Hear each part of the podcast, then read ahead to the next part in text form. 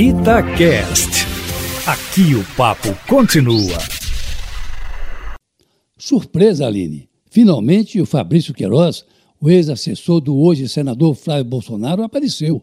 Desencantou, mas não por milagre. Foi preso pelo Ministério Público num sítio do interior de São Paulo e, com sua prisão, pode clarear melhor essa cabulosa história do Rachadinha no gabinete do então deputado estadual Flávio Bolsonaro. Uma prática, aliás, que não parecia ser exclusiva do filho do presidente da República, quando não em quase todos os gabinetes da Assembleia Legislativa do Rio de Janeiro.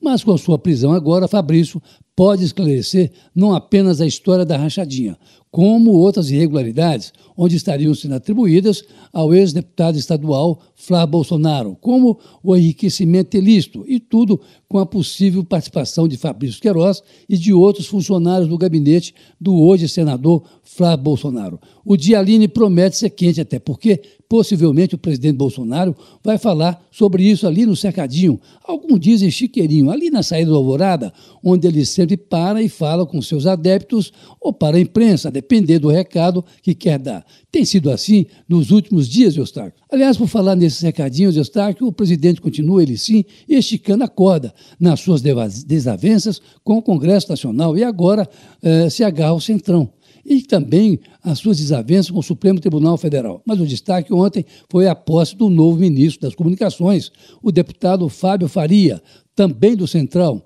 que resolveu usar seus dotes políticos para, o que parece, falar de corda em casa de enforcado com os presidentes de todos os poderes presentes, inclusive o presidente Bolsonaro, Fábio Faria, genro do apresentador Silvio Santos, resolveu fazer um discurso em nome da pacificação. Ora, o que menos o presidente Bolsonaro quer é pacificar a vida política do país, mas mesmo assim, o novo ministro das Comunicações, tido como um pacificador nato e no exercício do seu quarto mandato como deputado, enveredou por esse caminho e pediu a abertura do diálogo entre os poderes armistício patriótico, eliminação de diferenças político-ideológicas, enfim, até parecia um discurso feito num governo errado. Mas isso não elimina a coragem e a disposição do novo ministro de pregar a bandeira branca numa hora de extrema tensão política no país e, sobretudo, nessa manhã, Eustáquio, em que se anuncia a prisão de Fabrício Queiroz,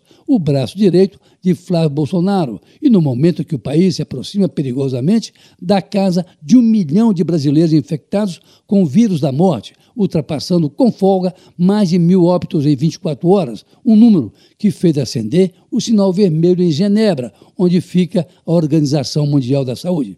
Agora, mais do que nunca, fique em casa. Carlos Lindenberg, para a Rádio Tatiaia.